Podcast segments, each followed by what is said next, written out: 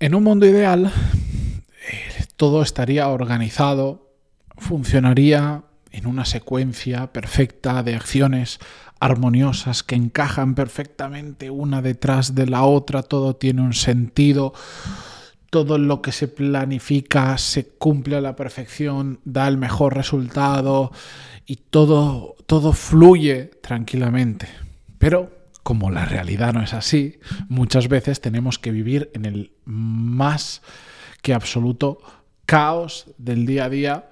profesional. Por muchas razones que vamos a ver hoy, pero sobre todo quiero que entendamos por qué saber abrazar el caos y vivir en él nos puede dar, nos puede generar una ventaja competitiva como profesionales. Así que atentos que vamos con el episodio 1220, pero antes de empezar, música épica, por favor.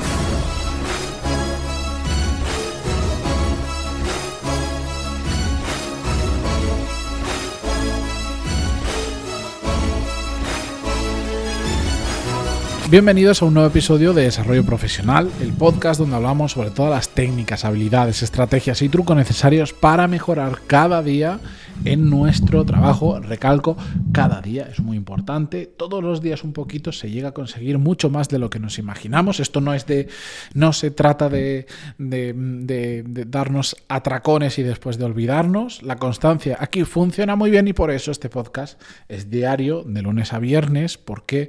hay mucho que podemos hacer, mucho que podemos aprender y mucho sobre lo que podemos reflexionar. Hoy es uno de esos episodios que os quiero invitar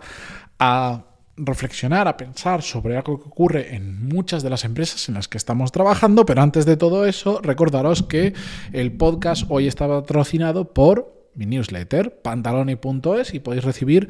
todas las semanas más información sobre desarrollo profesional, más contenido, más allá del podcast, que podéis leer rápidamente, fácil de consumir, para todos los públicos, por decirlo de alguna manera, y que si os interesa, si estáis escuchando este episodio, os aseguro que la newsletter os va a aportar más valor. Pantaloni.es y os podéis apuntar. Dicho esto, vamos con el tema de hoy. La cuestión es que, como os decía al principio, al final no vivimos en un mundo ideal, vivimos en un mundo donde existe el caos por diversos motivos. Por ejemplo, porque es una empresa desorganizada, porque puede ser una empresa que está, que esto es algo donde yo me siento muy cómodo, empresas que están con un crecimiento brutal, donde es tal el crecimiento y tal el proceso de aprendizaje que hay en ese, en ese crecimiento, porque cada día estás haciendo cosas que ni te esperas ni eres capaz de predecir y estás aprendiendo con ellas, que surge, eh, surge el caos, surge la ambigüedad, surge la improvisación. Pero hay un montón de motivos más que me estoy dejando que hacen que eh, en muchas ocasiones pues, la empresa funcione de manera caótica, incluso aunque la empresa vaya muy bien, que esto es una realidad. De hecho, yo no sé si lo he contado aquí en el podcast, pero conocí una persona que trabajó en Airbnb en los primeros años en los que Airbnb empezó a abrirse en Europa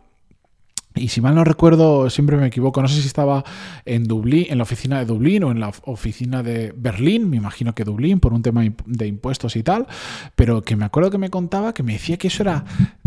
era tal el crecimiento de la empresa y tantas las incorporaciones que esta persona eh, me decía que ella cuando se incorporó le daba la sensación de que a la oficina podía, podía estar,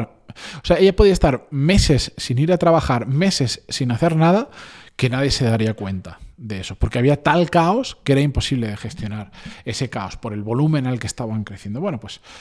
esto ocurre y ocurre muchísimo y además me consta por, las historias que me contáis, el, por el entorno profesional en el que yo vivo, la gente que conozco y tal, que igual no a ese extremo de poder, de poder estar meses sin hacer nada y que nadie se dé cuenta, pero que todos en mayor o menor medida vivimos en, en una empresa donde ocurren situaciones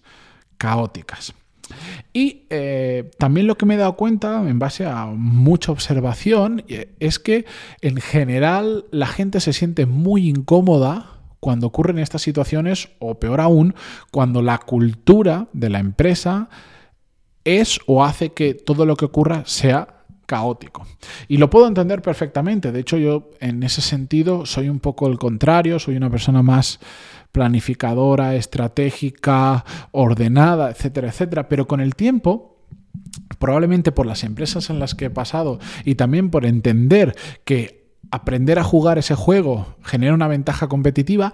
he ido aprendiendo no solo a convivir en el caos, sino a saber funcionar e incluso hasta tal punto de que me siento muy cómodo en él. Y digo que es una ventaja competitiva porque al final, si la realidad es que hay muchas empresas que funcionan así, si tú sabes adaptarte a eso, si sabes asumirlo y también actuar en consecuencia y sabes, sabes manejarte en ese entorno, eres capaz de añadir valor en una empresa donde aparentemente es muy difícil hacerlo. Y en cambio lo que veo por ahí es mucha gente que esta situación le agobia y le genera tantas fricciones que hacen que todo el potencial que tiene esa persona se vea mermado en, casi siempre por los mismos motivos, porque eh, es, eh, es tal la frustración que genera el caos cuando no lo sabes asumir o no lo quieres asumir, que te lleva a bajar el rendimiento, lleva a muchísimas excusas, lleva em, a,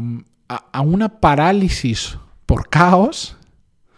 que no genera nada bueno. Al final, lo que yo veo por bajarlo al día a día y, a las, y a algo tangible es que cuando alguien no está acostumbrado a entornos caóticos, lo que ocurre es que tiende a estar constantemente quejándose de que esto no funciona, esto está mal, es que mira, llevo dos semanas trabajando en esto y ahora no vale para nada, es que han vuelto a cambiar los planes, es que ha vuelto a cambiar la organización, es que ahora esto lo lleva esta persona, ahora esta otra, es caótico, así no funciona, no salen las cosas, etcétera, etcétera, y se queda en eso y, y ya está. Y por lo tanto hay un momento en el que asume que como todo es caótico, ¿para qué voy a apretar? ¿Para qué voy a rendir? ¿Para qué me voy a preocupar si todo va a cambiar? En cambio, cuando sabes convivir con el caos,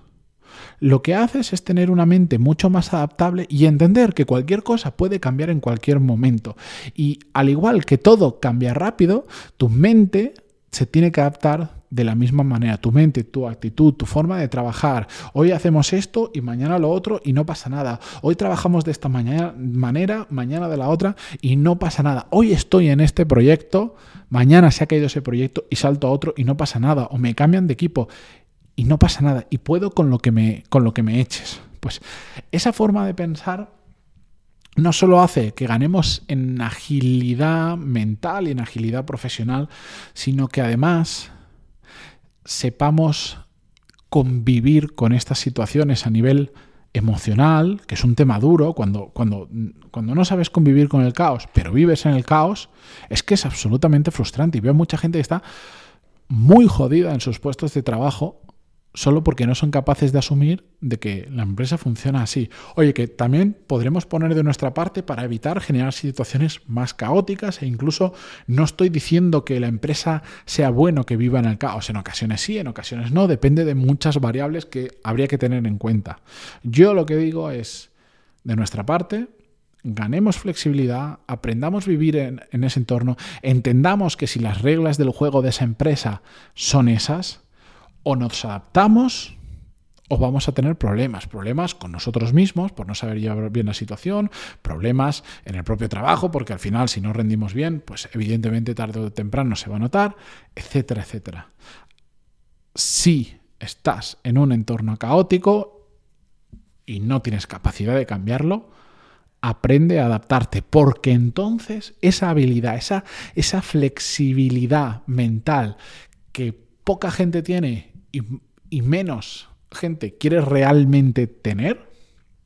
porque en general la gente prefiere vivir en, entornos seguros, estables, a largo plazo, etcétera, etcétera, es una ventaja competitiva. Cuando tú tienes eso, muy poca gente lo tiene, pero la realidad es que una gran mayoría de empresas funcionan de esa manera, es otra herramienta que, digamos, añades a tu caja de herramientas, de tu caja de habilidades, que puedes utilizar a tu favor cuando juegas en este tipo de entornos. Así que esto es simplemente un tema de, mentalidad y de, de entender las reglas del juego de tu empresa, de saber adaptarte y además utilizarlo a tu favor. Ya os digo, em, aquí no me valen las excusas de decir, no, es que yo soy muy ordenado, no, es que esto no va conmigo, tampoco iba conmigo, pero desde que aprendí a adaptarme a las normas, a las reglas del juego de la empresa en la que estoy trabajando y de las empresas en las que he estado trabajando, esto no es una cosa de hoy para mañana, es un trabajo que hay que hacer poquito a poco, he ido no solo creciendo profesionalmente, sino disfrutando del proceso y eso es muy importante porque si creces profesionalmente a base de palos, a base de testar lo que estás haciendo, eso no es sostenible en el tiempo. Pero cuando encuentras la manera de disfrutar de lo que estás haciendo, incluso aunque el entorno sea caótico y incluso aunque tú no seas de esa manera, pues es una maravilla, porque todo fluye muchísimo mejor, te sientes más a gusto, haces las cosas mejor, se nota, si estás en un entorno adecuado, se, se valora y al final, pues todo redunda en crecimiento como profesional, más oportunidades, más responsabilidades, mejor remuneración en muchos sentidos y un largo etcétera de beneficios que ya os podéis imaginar. Así que ahí os dejo esta reflexión. Yo me despido hasta mañana. Gracias a todos por estar al otro lado del podcast, por estar, eh, por los que recibís la newsletter. Cada vez que envío la newsletter se me inunda la bandeja de entradas de persona dándome feedback sobre lo que he escrito, agradeciendo. Pues yo os lo agradezco muchísimo más a vosotros, a pesar de que eh, después se me genera un atasco interesante en mi bandeja de entrada. Gracias por estar ahí, por prestarme atención en Spotify, en Google Podcast, en iTunes, en iVoox, donde sea que me escuchéis. Y hasta mañana. Adiós.